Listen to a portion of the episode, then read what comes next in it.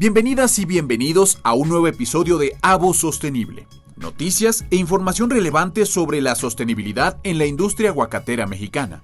Este podcast es realizado por la Gerencia de Desarrollo Sostenible de la Asociación de Productores y Empacadores Exportadores de Aguacate de México para el Mundo. Comenzamos. Muchas gracias por sintonizar este podcast. Ya saben, somos Avo Sostenible, es un podcast de la Gerencia de Sostenibilidad de la APAM, es la Asociación de Productores y Empacadores Exportadores de Aguacate de México. Yo soy Alejandro García y en esta nueva emisión estamos hablando de los trabajos que desde hace 10 años tiene la APAM y la Fundación Lazos y lo realizan en pro de la educación de las regiones productoras de aguacate y también cómo impacta pues esto en la, en la sostenibilidad de este, de este delicioso producto. Para esta charla, el día de hoy me acompaña María Isabel Larragoiti Suárez. Ella es gerente de sostenibilidad de APAM. ¿Cómo estás, Mari? Hola, Alex. ¿Qué tal? Muy buenos días. Muchas gracias por recibirnos de nuevo. Eh, gracias por estar aquí y gracias a toda la audiencia que nos empieza a seguir y que espero que cada día sea más se sumen más personas a acompañarnos. Que se sumen, que compartan esta, estas charlas porque son bastante interesantes, en las que conocemos todo lo que está detrás de esta, de esta gran industria. Y bueno, también les, les decíamos que pueden hacernos llegar algunas de sus preguntas, inquietudes para platicar y preguntárselas directamente a los especialistas. Muchas gracias, Mari. También nos acompaña Fabiola Archundia. Ella es subdirectora divisional de Fundación Lazos. Fabiola, muchísimas gracias. Hola, ¿cómo están? Muy bien. Gracias por invitarme. Oye, pues el tema que nos tiene aquí justamente es hablar de esta alianza, de esta alianza, de cómo empezaron. Platícanos, eh, ¿quién empieza tú, Fabiola? Yo les platico, fue hace 11 años, hace 11 años, en el, 2000, en el 2011, hace 10 años, pero realmente nuestra relación empezó hace 11 años ya. Eh, con la iniciativa que tenía PEAM de invertir en la educación de, en la educación de Michoacán. Así empezó esta iniciativa y entonces nosotros llegamos y les dijimos, ¿por qué no invertimos en los niños de primaria? ¿no? Escuelas públicas, presentamos un proyecto, primero la iniciativa era muy corta, era invertir un año nada más y, y ahí quedarnos, pero les ofrecimos y les propusimos un proyecto que fuera más largo, que, que como, como bien dice el título, ¿no? Sostenibilidad, un, un un proyecto no lo haces, un número no lo cambias en, un año, entonces ya llevamos 10 años moviendo el número, 10 años sumando, sumando calidad educativa en los niños de, Michoacán. Y pues hoy estamos ya en 23 escuelas en 15 municipios. Primero dijimos que iban a ser 9 nada más, solamente iban a ser 3 años y ahorita ya vamos por el onceavo. Uy, eso está bien, bien interesante porque eh, la vez pasada también con Mari lo platicaba. Una industria que, tiene como el, potencial, el auge de desarrollo, como es la aguacatera en Michoacán, eh, muchas veces, bueno, pues lo, que la gente eh, se centra principalmente es en el desarrollo económico, ¿no? en la obtención del recurso. Pero solamente obtener dinero, dinero, dinero, eh, deja de lado muchas otras cosas, ¿no? Una de ellas es la educación. Entonces, detectan esta, como esta, esta oportunidad, este campo de oportunidad, de pues, preparar a, las familias de los trabajadores de la industria aguacatera. Platícanos por qué, por qué en la educación y cuáles son los retos que han enfrentado.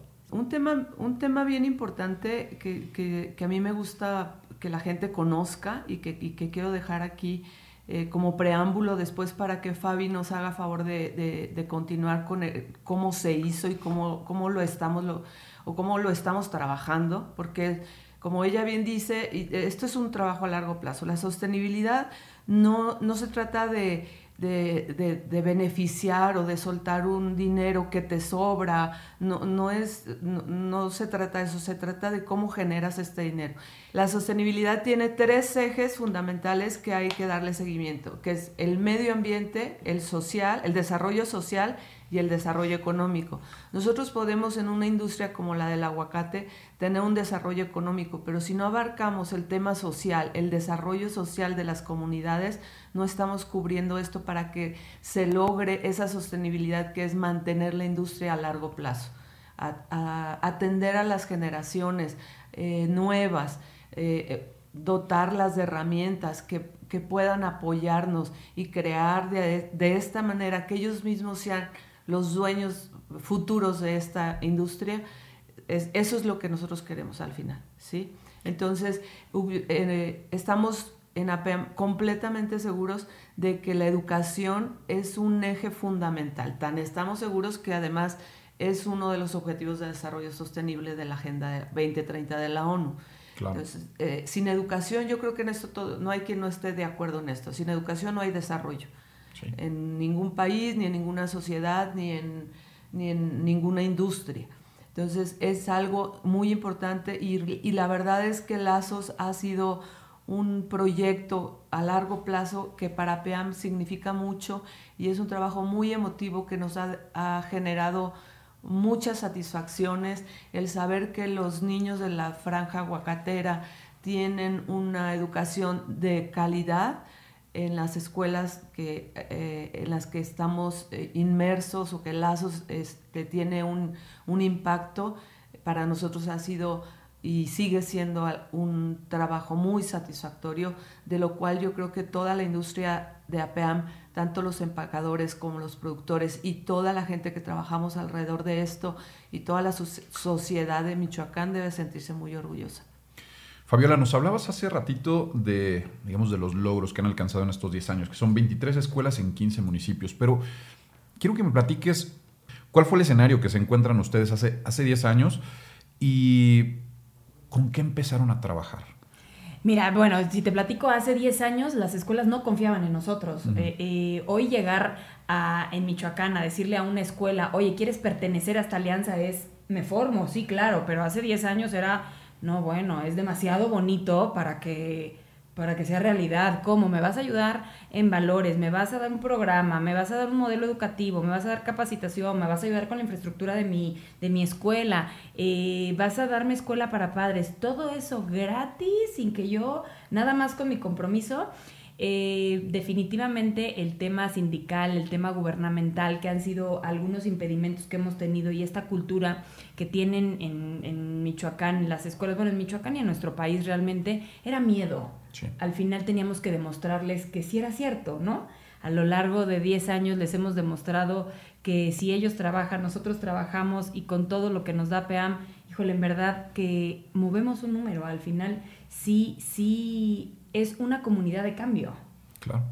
Oye, y por ejemplo, en, la cuestión del nivel educativo, ¿qué se encuentran cuando llegan hace, hace 10 años? Eh, ¿Cómo está el escenario en, estos poblados que, bueno, generalmente se dedican a la a la producción agrícola? ¿Cuáles eran los retos?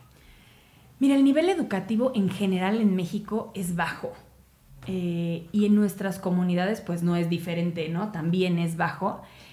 Aquí lo importante que hay que destacar y con nuestro programa lo que hacemos y nuestra, vamos, la intervención de nuestro modelo educativo, lo que genera son nuevas oportunidades. Em, ¿Cómo te podré explicar que que lo que estás aprendiendo realmente lo ocupes. Eh, el nivel educativo, como te digo, es bajo, pero lo importante aquí era decirle al niño, al papá y al maestro, tienes aquí un, un, escenario de oportunidades. ¿Por cuál te vas? Okay. un, escenario de opciones, vete por la mejor, ¿no? Que es la educación al final. Eh, involucrarse con la educación de sus hijos, por ejemplo, en, el tema de papás. En el tema de papás era involúcrate, eres parte de la educación de sus hijos. En el tema de maestros, tu vocación te da no nada más para enseñarles a sumar y a dividir, sino para enseñarles a cómo aplicarlas. Claro. Y lo mismo sucede con los niños, ¿no? Todo este tipo de cosas que van aprendiendo en la escuela, de qué forma pueden tener mejores oportunidades con ellos.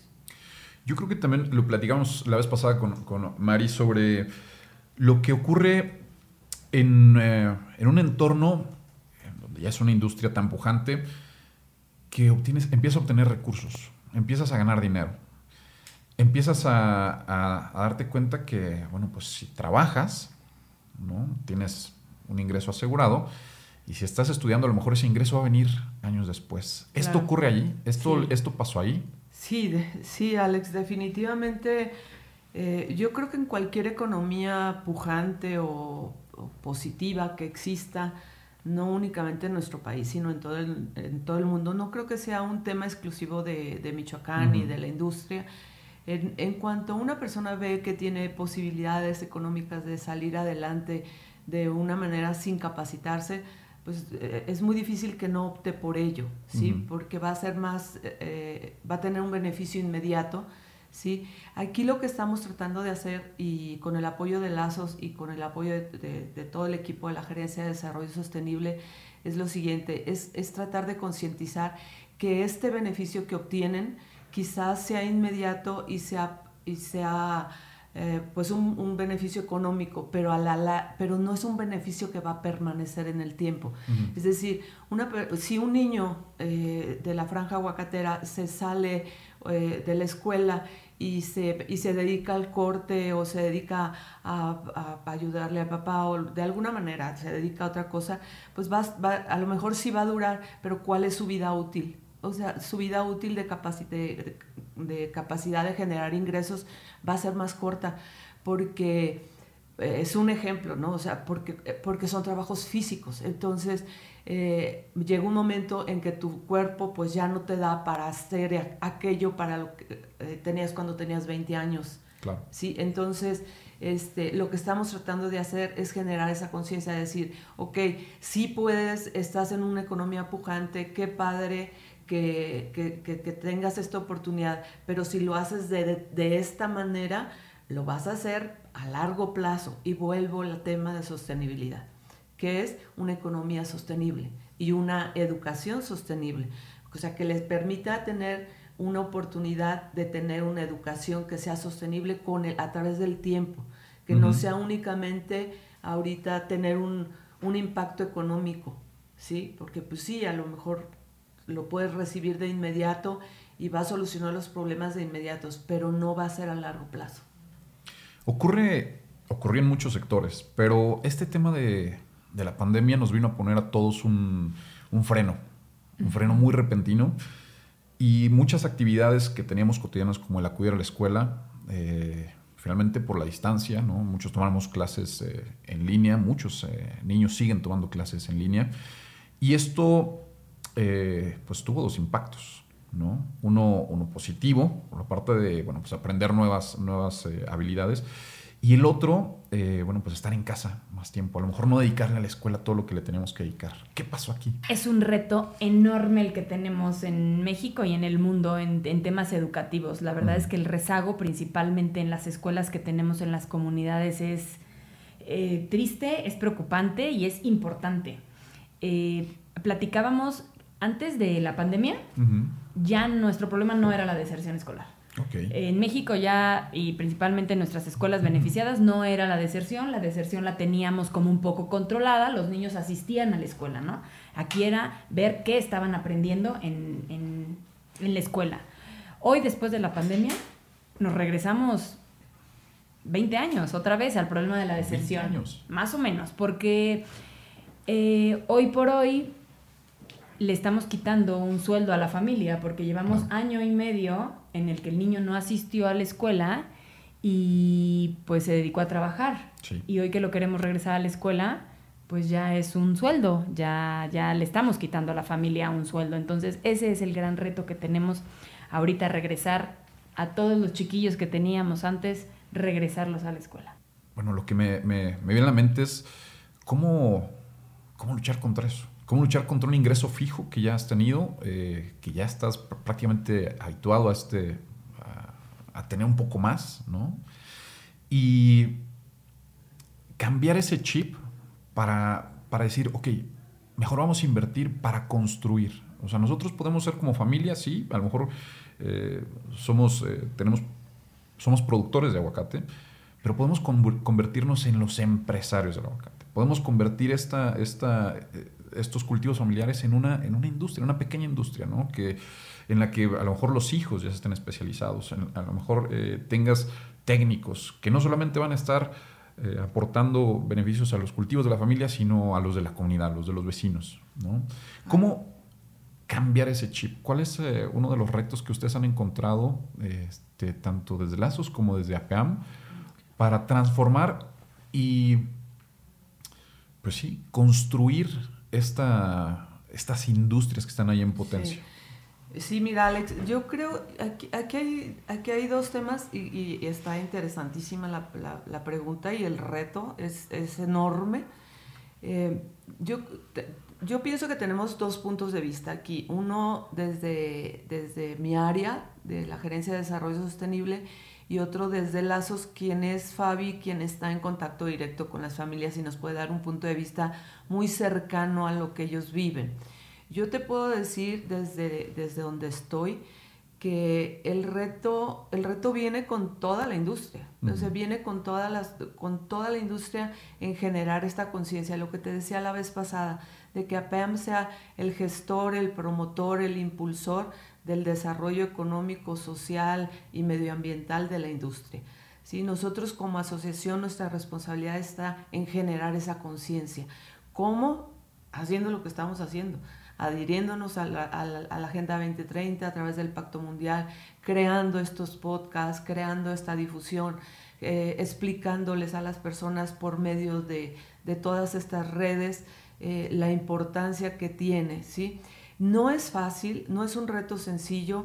Yo he escuchado muchos testimonios. Hay una, hay una negación de parte de muchas personas porque la, pues es parte de la cultura que tenemos en el campo mexicano, en el que los niños se convierten en parte de una, de, una familia trabajadora, ¿sí? Ellos mismos trabajan su tierra, ellos van creciendo con, con ello y ven muy lejana la posibilidad de, esta que tú hablas, de, ver, de, ver de verse convertidos no únicamente en trabajadores de su parcela, sino en en, generadores de, trabajos, de industrias, de ir más allá, más lejos, de tener una visión a largo plazo. Es un reto muy grande, estamos trabajando en ello, obviamente. Esto es parte, esto que estamos haciendo es parte de ello.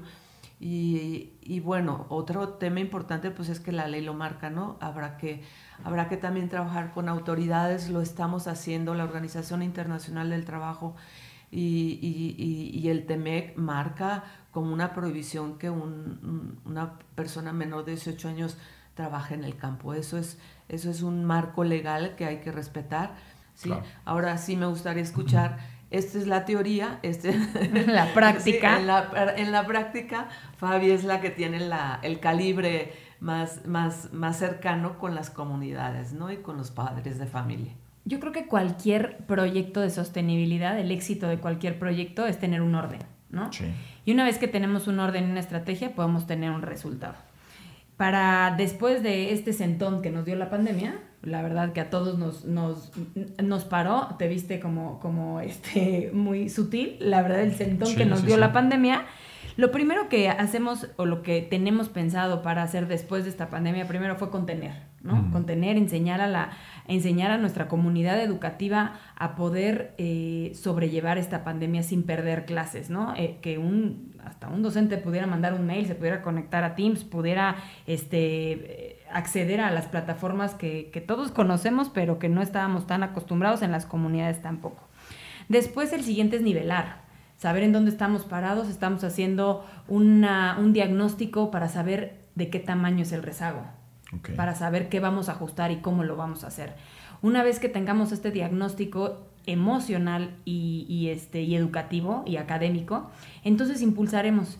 Eh, impulsaremos los, los, aprendizajes esperados, así se llama, como en el, en el tema educativo, ¿no? enseñar al docente a elegir qué es lo que tiene que entender el niño de manera más rápida impulsar me refiero como agilizar este tema, ¿no? Eh, es importante, antes a lo mejor en un año aprendías a sumar, a restar y a dividir, hoy lo vas a tener que hacer en un mes. Pero entonces eh, enseñemos al docente a que aprenda a elegir este tipo de contenidos y aprendizajes para que el niño pueda avanzar mucho más rápido de lo que avanzaba. Cuando era presencial. Cuando era presencial, exactamente. Les voy a contar una anécdota, ¿ok? ¿Me permiten? Por supuesto. Eh, una de las cosas que a mí me dice cada día estamos haciendo lo correcto, una vez llegamos a una escuela de Salvador Escalante y damos escuela para padres. Uno de, uno de, los, de los ejes que tenemos es dar escuela para padres. Llegué y había un niño con un moretón en el ojo enorme, ¿no? Sus amiguitos se, se, burlaban de él, se reían de cómo se veía. Y entonces cuando me metí al salón, me dicen, eh, pues es el impacto es de qué te pasó, ¿no? Nada, me caí. Y yo insistente, ¿cómo te caíste? ¿Cómo te vas a caer? ¿Cómo te caes si te pegas ahí? Y entonces sale un niño, pues es que le pega a su mamá. Y entonces fue como un, yo soy mamá, y entonces fue como un, ¿cómo puede existir alguien que le pegue a sus hijos, no? Te das un otro sentón nuevamente cuando te das cuenta y conozco a la mamá, yo con ganas de arrastrarla por toda la comunidad, y lo primero que me dice es gracias. Uf, fue como un, gracias, pensaba reclamarte, ¿no? Y me dijo, gracias a las escuelas para padres y a los talleres que he vivido, entendí que debo estar cerca de mi hijo y que tengo un problema. Y que y que necesito ayuda y, que, y que a lo mejor si ustedes no me hubieran enseñado que tengo un problema, yo hubiera seguido así y, y, a lo mejor no me hubiera involucrado en la vida de mi hijo. Y no me hubiera dado cuenta que esto me está dañando a mí, está dañando a mi familia. Y entonces ahí dije, ¿qué manera de juzgar la mía? Evidentemente la señora tiene un problema y la estamos ayudando. Entonces para mí fue como un decir, gracias. El niño también, de, ahorita ya el niño va en secundaria, nos lo encontramos y, y, fue como, el volverlo a ver fue como un, ¿cómo estás? Y me abrazó y me dijo, muy bien. Bueno, fue como, para mí es un, wow, estamos haciendo las cosas correctas y son las pequeñas historias que te dicen, fueron mejores decisiones. Su decisión fue buscar ayuda para ya no tener ese problema, para ya para no maltratar a sus hijos, para no descargar lo que ella traía con sus hijos. El niño obviamente está mejor, estudia una secundaria, el niño vive mejor, accede a mejores cosas, la mamá accede a mejores cosas, por lo tanto el docente, el compañero, el hermano, y entonces así se va derramando. Eso es lo que hacemos, eso es lazos. E, en esa pequeña historia te puedo decir, involucramos al docente, involucramos al niño, involucramos al papá, involucramos a nuestro facilitador, a nuestro asesor. Es toda una comunidad trabajando por mejores oportunidades. Muy bien, y esto, bueno, pues habla de las escuelas, cómo se están transformando en estos espacios, no solamente de adquirir conocimientos académicos, sino de un aprendizaje de, de vida, ¿no? O sea, no solamente los niños están aprendiendo, ahora en este caso, bueno, los papás pues, se llevaron una buena, una buena lección y, y, se rompen estos patrones, ¿no? Que de pronto eh, pueden llegar a ser tan comunes en en nuestro país y que, bueno, pues cortan la eh, literal como la, la, vida académica de los jóvenes, ¿no? Entonces este joven pues, seguramente tiene un mejor aprovechamiento académico. Oigan, bueno, pues se nos está acabando el, el tiempo de esta, de esta charla, una charla bastante rica. Tema, hay para mucho. Esperemos que podamos, que podamos estar charlando en otra, en, otra, en otra ocasión. Pero por favor, platíquenme, ¿dónde las pueden encontrar? Redes sociales de Lazos, redes sociales de, de APEAM, Mari, por favor. Nosotros estamos como Fundación Lazos en Facebook y como arroba Lazos Fundación en Twitter y en Instagram. Ok, y APEAM AC en Facebook, en LinkedIn, en Twitter en todos lados. En todos lados. En todos lados Bueno, pues. En todos lados estamos como APEAMACE. Sí. Breve resumen de este programa. Hablamos sobre, bueno, pues esta alianza de APEAM y Fundación Lazos, justo las estrategias que están haciendo para el desarrollo social de las comunidades y esto a través de la educación. Les agradezco mucho este tiempo, gracias, esta charla. Gracias a ti, Alex. Gracias, Fabi. Gracias, eh, gracias. Yo, en nombre de APEAM yo quiero agradecer muchísimo porque este es uno de los programas consentidos que tenemos en APEAM. Muy bien. Eh, yo me siento muy satisfecha con este tema, muy comprometida, siempre lo he dicho y siempre, y siempre he actuado yo creo en esa forma. Hemos hecho una buena mancuerna entre Lazos y APEAM desde que yo estoy al frente de esto. Eh, me, sé que hay muchísima gente de la industria, me consta que está comprometida con este programa y yo los invito a todos ellos a que, a que sigan empujando a generar un cambio positivo en la niñez de la, de, de la franja aguacatera. en la educación de los niños de la franja aguacatera es una de las mejores inversiones que podemos hacer como asociación. muchas gracias Fabi por, y, y muchas gracias a Lazos por todo este trabajo comprometido, transparente, eh, con resultados y con impacto que que tenemos en APEAM ah, gracias a Lazos. Muchísimas, muchísimas gracias a ustedes, muchísimas gracias al esfuerzo de todos los que hacen posible APEAM, porque en verdad yo creo que todas las, todo, todo lo que se ha logrado ha sido, pues ahora sí que gracias, gracias a ustedes, en verdad. Y gracias por la invitación. Hombre, con mucho gusto. pues en resumen, cómo la educación puede ayudarnos a fortalecer y a generar oportunidades de desarrollo en las personas, en este caso, bueno, pues de la franja, de la franja aguacatera. Esto fue Avo Sostenible, es un podcast de la Gerencia de Sostenibilidad de APAM. Eh, por favor, compártanos, eh, denle like si les gustó y háganos llegar algunas preguntas, dudas, sugerencias. Aquí estamos con muchísimo gusto para ustedes a través de este podcast. Nos vemos la próxima. Ha sintonizado un nuevo episodio de Avo Sostenible Recuerda suscribirte a este podcast en la plataforma que más te guste. Nos puedes encontrar en Spotify, en Apple Podcast y en Google Podcast para que cada semana obtengas información alrededor del apasionante mundo de la sostenibilidad y del producto de consumo más querido de México a nivel internacional. Por supuesto, nuestro delicioso aguacate. Te esperamos en la próxima emisión. Hasta luego.